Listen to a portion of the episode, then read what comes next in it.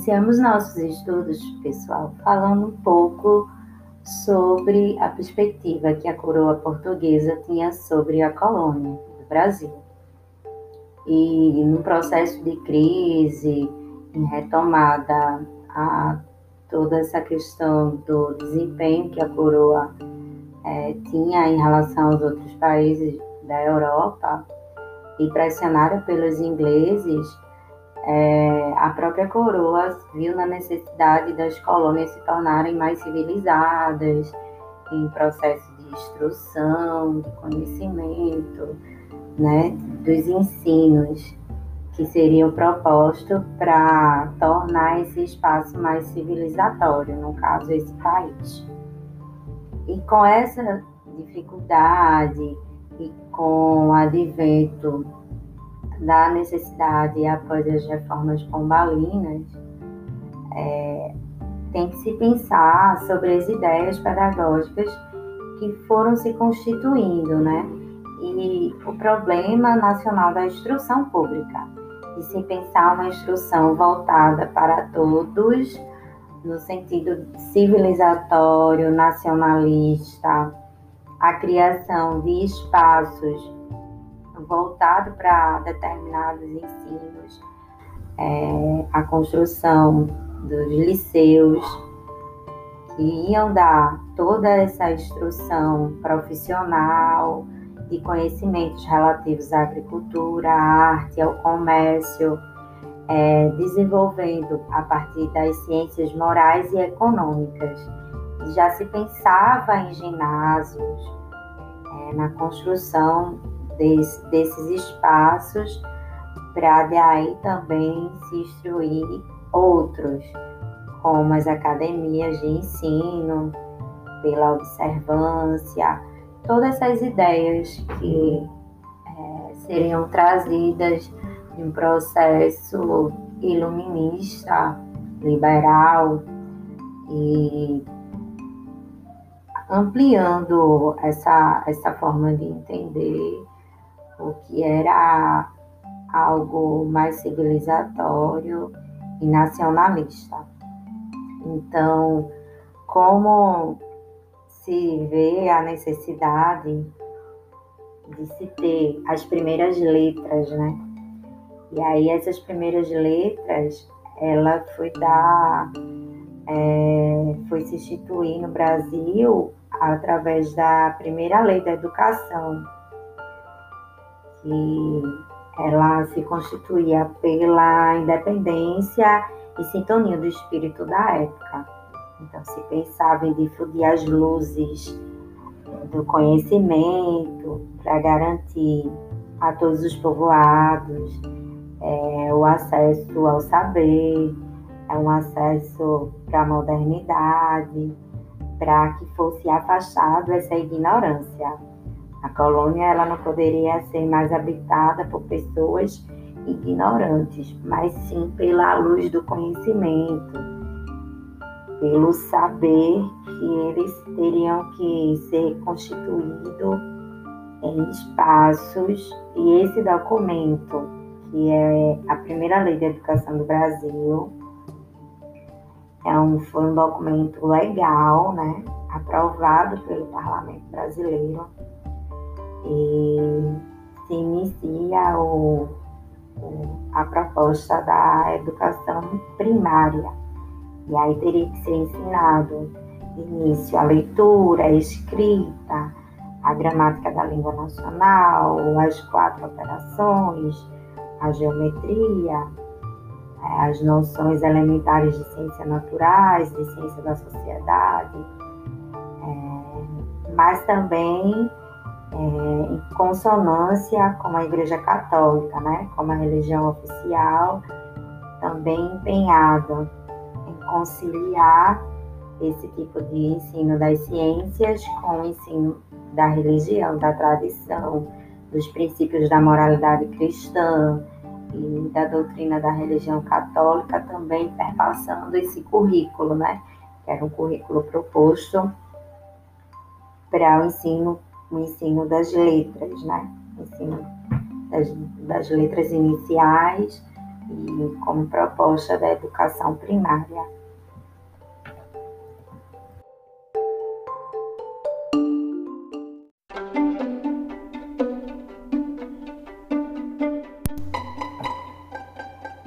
Iniciamos nossos estudos, pessoal, falando um pouco sobre a perspectiva que a coroa portuguesa tinha sobre a colônia do Brasil. E no processo de crise, em retomada a toda essa questão do desempenho que a coroa é, tinha em relação aos outros países da Europa e pressionada pelos ingleses, é, a própria coroa viu na necessidade das colônias se tornarem mais civilizadas, em processo de instrução, de conhecimento, né, dos ensinos que seriam propostos para tornar esse espaço mais civilizatório, no caso, esse país.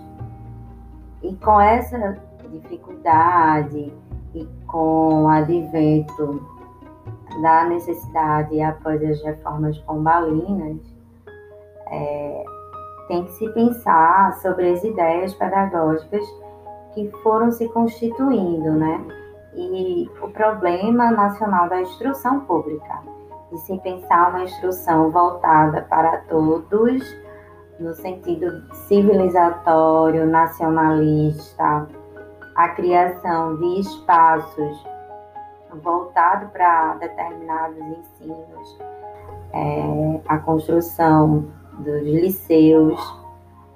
que iam dar toda essa instrução profissional, de conhecimentos relativos à agricultura, à arte, ao comércio, é, desenvolvendo a partir das ciências morais e econômicas. E já se pensava em ginásios, é, na construção desse, desses espaços para daí também se instruir outros, como as academias de ensino, pela observância, todas essas ideias que é, seriam trazidas em processo iluminista, liberal e ampliando essa, essa forma de entender o que era algo mais civilizatório e nacionalista. Então, como se vê a necessidade de se ter as primeiras letras, né? E aí essas primeiras letras, ela foi dar, é, foi se instituir no Brasil através da primeira lei da educação, que ela se constituía pela independência e sintonia do espírito da época. Então, se pensava em difundir as luzes do conhecimento para garantir a todos os povoados é, o acesso ao saber, é um acesso para a modernidade, para que fosse afastado essa ignorância. A colônia ela não poderia ser mais habitada por pessoas ignorantes, mas sim pela luz do conhecimento, pelo saber que eles teriam que ser constituídos em espaços. E esse documento, que é a primeira lei de educação do Brasil, é um, foi um documento legal, né, aprovado pelo Parlamento Brasileiro e se inicia o, o, a proposta da educação primária. E aí teria que ser ensinado de início a leitura, a escrita, a gramática da língua nacional, as quatro operações, a geometria, é, as noções elementares de ciências naturais, de ciência da sociedade, é, mas também é, em consonância com a Igreja Católica, né, como a religião oficial, também empenhada em conciliar esse tipo de ensino das ciências com o ensino da religião, da tradição, dos princípios da moralidade cristã, e da doutrina da religião católica também perpassando esse currículo, né? Era um currículo proposto para o ensino, o ensino das letras, né? Ensino das, das letras iniciais e como proposta da educação primária.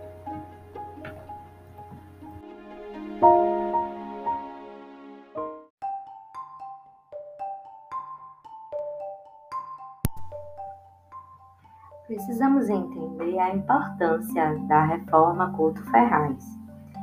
É, foi instituída por Couto Ferraz, se chamando Reforma Couto Ferraz, é, em 1853.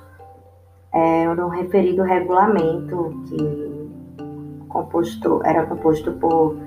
cinco títulos tratando sobre a inspeção dos estabelecimentos públicos e particulares de instrução primária e secundária, a instrução pública secundária, o ensino primário e secundário das faltas dos professores e diretores de estabelecimentos públicos e particulares. Então, era um documento que se tratava da instrução pública primária, dando ênfase à questão da inspeção escolar, regulação das escolas, o regime disciplinar dos professores e diretores de escolas também. Um outro aspecto importante desse regulamento, que foi baixado em 1854, refere-se à adoção do princípio da obrigatoriedade do ensino. No artigo determinava que se a família não matriculasse a criança de mais de sete anos, elas teriam que pagar uma multa referente a, a essa negação, porque o importante era fazer com que todos que tinham condições a esse estudo que fossem livres. No caso, os escravos não tinham, quem era escravo, é, na condição de escravo, não tinham direito a essa instrução pública apenas os libertos, os livres. E esse ensino, mesmo sendo de jurisdição das províncias, no caso da corte, ele também era é, ampliado para a jurisdição das províncias. Se tinha ele como uma ideia de um sistema nacional de ensino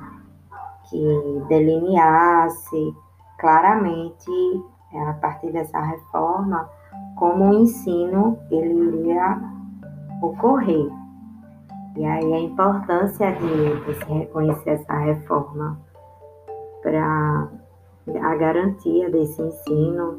a obrigatoriedade, é, sendo admitido a frequência desses alunos às escolas, esses, essas pessoas que eram livres, né? Ainda os escravos não tinham é, não tinham liberdade para fazer essa matrícula. Eles estavam excluídos desse, desse regimento. A organização do ensino por um currículo com instrução moral religiosa, leitura escrita, noções de gramática, aritmética, sistemas de peso e medidas de município, é, sendo desenvolvida desde as escolas primárias. Um currículo também enriquecido com conhecimento histórico e geográfico, importante para que o município da corte e as províncias tivessem a, a noção de como se constituía o espaço geográfico do Brasil. No que se refere à formação de professores também, Couto Ferraz é, se manifestou nesse regimento sobre a questão do professor adjunto, de se ter uma formação para que esse professor e o concurso, a contratação por concurso importância de se ter um professor preparado para atuar nas províncias também. O método de ensino saindo do método mútuo para o método simultâneo, onde havia a possibilidade da localização de outro método a critério do inspetor geral. O exame, existiria um exame geral que versaria sobre as matérias do ensino, um sistema mais prático para fazer com que as famílias se dirigissem até as escolas. A reforma também serviu de referência para regulamentar a instrução pública em muitas províncias, principalmente o princípio da obrigatoriedade nesses locais, fazendo com que as famílias tivessem menos dificuldades para se deslocar e a preocupação com os espaços para o atendimento a esses filhos de, de colonos.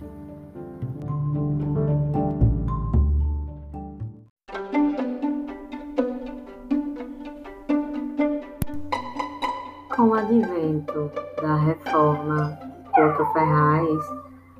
é, o texto de Súria Pombo Barros evidencia a história de um professor de cor na Paraíba do Norte. Essa história da educação é, é, fica evidente que a população negra teve a sua importância